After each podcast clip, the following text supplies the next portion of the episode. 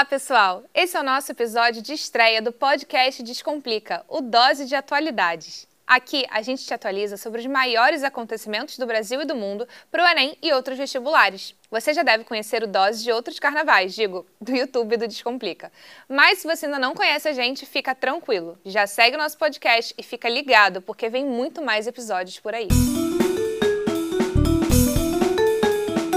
Bem-vindo a mais uma Dose de Atualidades. Meu nome é Alan Rodrigues, sou professor de Química e essa aula é uma aula muito séria. O tema, Chernobyl. Falar sobre radioatividade é extremamente importante. A série de Chernobyl, ela relata um acidente nuclear que acontece na usina de Chernobyl, ao norte da Ucrânia, dia 26 de abril de 1986. A primeira coisa importante que a gente precisa retratar aqui é como funciona uma usina termonuclear. Primeiro ponto importante é que a fonte de energia é uma reação radioativa. Então vamos lá, vamos botar os pingos nos is. Qual é a ideia ali dentro? Existe um combustível, que é uma substância radioativa, onde normalmente a gente utiliza urânio enriquecido. A gente tem nesse urânio enriquecido uma quantidade alta de urânio cuja massa é 235. O urânio 235 ele recebe bombardeio por nêutron e sofre fissão nuclear. Ele quebra em tamanhos menores. Isso libera energia Tá? Essa energia liberada, ela aquece o nosso primeiro envoltório de água. Essa água aquecida, ela obviamente torna-se uma água radioativa, beleza? Ela vai receber esses nêutrons, essa água vai ser transformada numa água chamada de água pesada, e aí um outro sistema, o nosso segundo sistema de água, ele vai ser aquecido através desse primeiro sistema que eu acabei de comentar com vocês. Essa água aquecida, ela vaporiza e ela é responsável por movimentar uma turbina. Essa turbina movimentada com um gerador vai produzir a nossa eletricidade. Enquanto isso, a água do mar, na nossa terceira etapa, ela vai resfriar esse sistema para fazer com que aquela água que foi vaporizada, ela volte para o sistema agora na forma líquida e a gente entre num processo contínuo. Diferente de outras usinas, a usina termonuclear, ela ocupa um espaço geográfico na região que ela vai ser instalada que é um pouco menor. A gente pensa sobre energia nuclear, ai meu Deus do céu, olha sério, olha o problema que ela pode causar, mas calma. Quando a gente pensa em produção energética, diferente de uma usina, por exemplo, termoelétrica, que usa né, combustíveis que apresentam carbono na sua constituição e produzem na sua queima CO2 que impacta diretamente no efeito estufa, a usina nuclear ela não vai fazer isso. A gente não tem emissão de gases poluentes numa usina nuclear. Quer dizer que ela é isenta de problemas? Não. Não são tão grandes quanto as outras. Mas calma, tem alguns problemas que podem acontecer. Um deles foi retratado, que é a explosão. Claro, se a gente não tiver medidas de segurança, cara, o problema pode acontecer, é só você ver a série. Uma vez que ela não exploda, ela traz algum outro problema? Sim, de novo, não tão quanto acontece em outras usinas. Mas calma, tem problemas? Sim. Um dos problemas que acontece muito é a elevação da temperatura da água, né, que vem, obviamente, do mar para resfriar o sistema, né, para resfriar toda aquela usina. Essa água do mar, ela acaba tendo a sua temperatura média elevada um pouquinho. Isso pode acontecer um problema que é muito clássico, que é a redução na quantidade de oxigênio no meio. E aí pensa na vida marinha. Se você reduz a quantidade de oxigênio, como é que eles vão viver? Então você tem a mortalidade da vida marinha ali em grande parte. Vamos falar um pouquinho sobre fissão nuclear. Fissão, gente, é quebra. Qual é a dinâmica do processo? A gente pega um átomo de urânio, falei para vocês que era o urânio cuja massa é 235. Esse urânio 235, ele é bombardeado com um nêutron. Cara, imagina, imagina que a gente, sei lá, deu um tiro numa porta de vidro. Ela não vai estilhaçar. O que acontece é isso.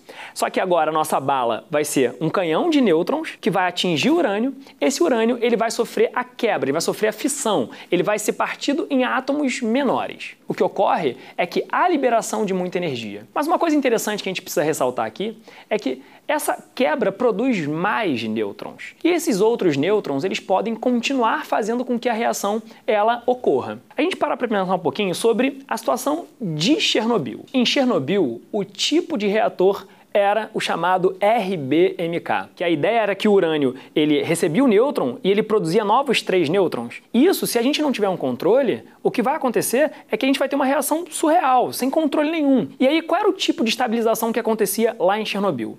Eram varetas de boro cuja ponta era feita de grafite calma e preste atenção, porque esse, essa é uma das diferenças cruciais entre o que aconteceu na usina de Chernobyl e o que a gente tem aqui no Brasil, lá em Angra.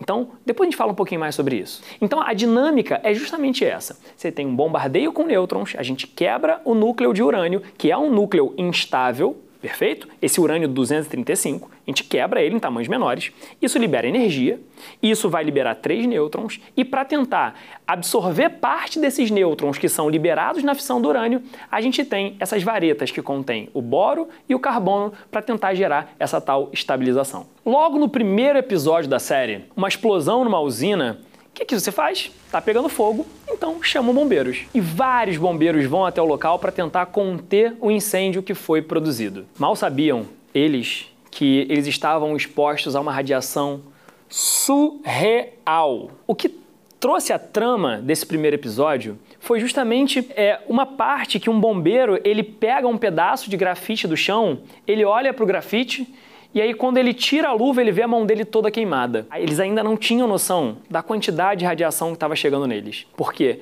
havia sido discutido naquele primeiro momento que era impossível você romper um núcleo de uma usina nuclear. Demorou muito tempo para as pessoas conseguirem entender o que de fato aconteceu ali dentro. Por sinal, o que aconteceu em Chernobyl serviu como medida de segurança para as outras usinas que vieram surgindo né, no, no nosso planeta. Vamos pensar naquele bombeiro que na série está com um pedaço de grafite que estava dentro do núcleo radioativo na mão. Aquele fogo que estava acontecendo ali dentro não era um fogo qualquer. Estava havendo naquele momento um teste de segurança naquele reator de número 4 na usina de Chernobyl.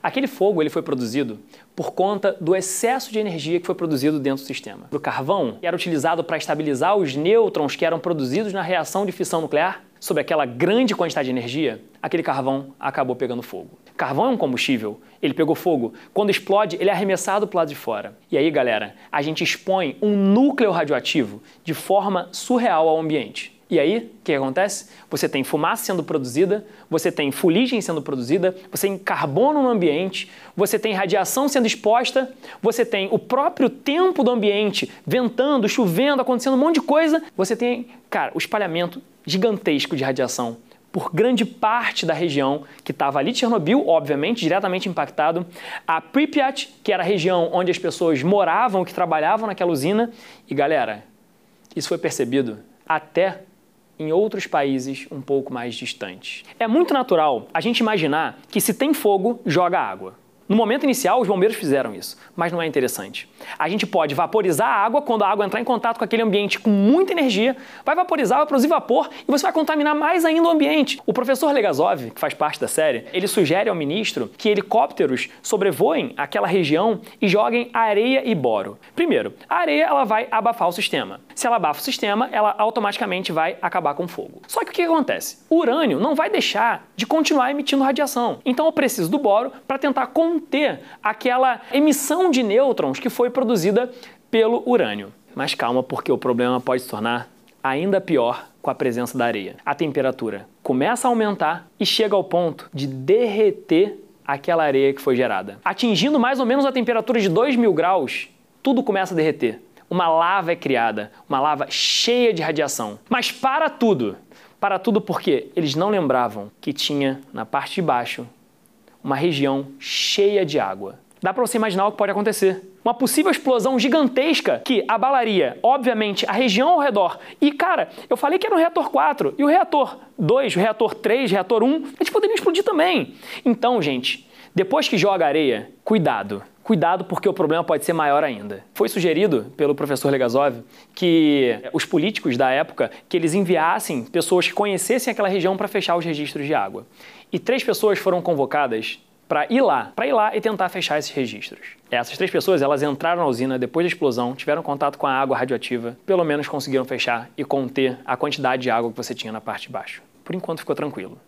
Por enquanto. Talvez você se pergunte um pouquinho quais são as consequências de um contato direto com a radiação, como aconteceu com muitas pessoas que estavam ali. Você vai ter as suas células dilaceradas. Uma grande vermelhidão na pele vai acontecer. Empola a sua pele. A pele fica preta mas daqui a um pouco você vai ter a sensação de que está ficando melhor. Essa sensação de melhora dura de um a dois dias, mas os danos celulares começam a se intensificar. A medula óssea morre, o sistema imunológico falha, os órgãos e os tecidos macios eles começam a se decompor. As artérias e as veias elas começam a vazar como uma peneira. Chega ao ponto de nem morfina ser suficiente para amenizar a dor dessas pessoas. De três dias a três semanas, essa pessoa morre.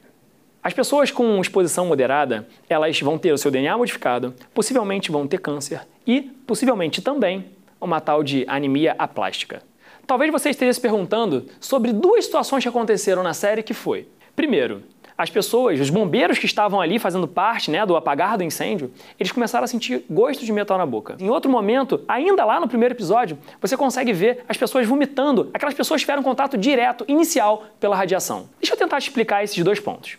O gosto de metal na boca se dá pelo seguinte: a exposição à radiação faz com que as suas células de defesa elas sejam detonadas. O mecanismo natural do seu corpo é tentar começar a produzir um pouco mais de células. Automaticamente, mais hemácia vai ser produzida e você sabe, lá dentro tem ferro. Essa quantidade grande de hemácia que foi produzida no seu corpo, ela vai ser retratada pela presença de outros metais também. Mas o ferro é um personagem muito importante nesse sentir gosto de metal que fala-se muito ali dentro do processo, principalmente pelos bombeiros que estão fazendo parte daquele todo aquele apagar de incêndio. E por que vomitar? Bom, é natural. Quando a gente tem uma queda de imunidade, automaticamente o seu corpo expele tudo que tem dentro. Se você come alguma coisa que você passa mal, pô, é natural você vomitar, você querer colocar as coisas para fora. Obviamente, o que acontece é que caiu a imunidade, é natural que o corpo queira jogar tudo que você tem dentro para fora é natural a gente pensar na situação do Brasil. Falar de radioatividade relacionar com o Brasil vem à nossa cabeça duas situações. Uma foi um acidente, né, que aconteceu em Goiânia, e a outra é a presença de uma usina nuclear aqui no Rio de Janeiro, em Angra. No primeiro caso, foi um acidente que aconteceu com o Césio 137, onde Algumas pessoas tiveram contato direto com o Césio 137. Muita gente chega a comentar que a radiação que foi produzida ali acabou sendo espalhada no Brasil inteiro. Mas calma, porque a quantidade foi branda no Brasil inteiro. Mas óbvio, as pessoas que estavam em contato direto receberam muita radiação e muitas delas, obviamente, morreram, contraíram câncer e tudo mais. Ah, só uma curiosidade: a pessoa que teve contato direto com o Césio, ela chegou em casa, os filhos passaram no corpo. Olha só que loucura, gente. O pai foi lá, fez as atividades diárias, cozinhou para a filha, a filha comeu o alimento que o pai cozinhou, ela botou radiação para dentro e ela acabou se tornando uma fonte emissora de radiação. A usina de Angra, ela difere da usina de Chernobyl. Lembra que em Chernobyl era um reator RBMK, onde a estabilização ela acontecia com varetas de boro com a pontinha de grafite? Lembra disso? O que diferencia diretamente é, a usina de Chernobyl para a usina de Angra é que a estabilização aqui é por água pressurizada. Quando você pressuriza a água, a água ela sustenta temperaturas mais altas se mantendo no estado líquido. E aí você não, não, não vai gerar, pelo menos no primeiro momento, é, uma explosão por conta do vapor, como aconteceu lá em Chernobyl. Tá? Então pode ficar tranquilo que a usina de Angra ela é bastante segura. Depois que aconteceu o problema em Chernobyl, muitas usinas né, elas foram reformuladas e tudo mais. É, o teto de contenção, que era muito ruim em Chernobyl, que não segurava a radiação, Aqui em Angra, ele, ele tem um envoltório para tentar fazer com que, caso a radiação tente sair, ele segure aquela radiação naquela região. Então pode ficar tranquilo que Angra é tranquilaço. É isso aí, galera. Obrigado muito pela atenção de todos e até uma próxima dose de atualidades. Fui!